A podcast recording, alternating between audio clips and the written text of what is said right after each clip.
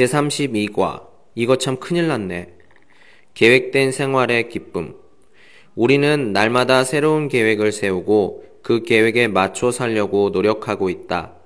누구든지 자기가 세운 계획대로 살 수 있다고 하면 얼마나 좋을까? 하루나 한 달 또는 1년이나 일상에 대한 계획을 세우고 그 계획대로 살 수 있다면 이 세상에는 아무 어려움도 슬픔도 없을 것이다. 누구든지 좋은 계획을 세우지 않는 사람은 하나도 없기 때문이다.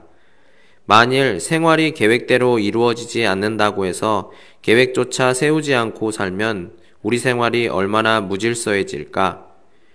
무계획에서 오는 무질서는 나에게만이 아니라 이웃과 사회에도 큰 영향을 주게 될 것이다. 비록 내가 세운 계획이 빗나간다 해도 우리는 계속 계획을 세우며 살아야 한다. 계획을 세울 수 있는 생활이란 희망이 있는 생활이기 때문이다. 가끔 생각지도 않았던 일들이 우리를 당황하게 하고 계획을 바꾸게 하는 때도 있다.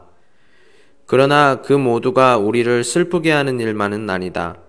큰 행운이 찾아와 우리를 놀라게 하기도 하고 들뜨게 하기도 한다. 이와 같이 뜻밖의 일이 생길 때 우리는 이거 참 큰일 났네. 라고 하면서 조심스럽게 해결해 나갈 지혜를 찾는다.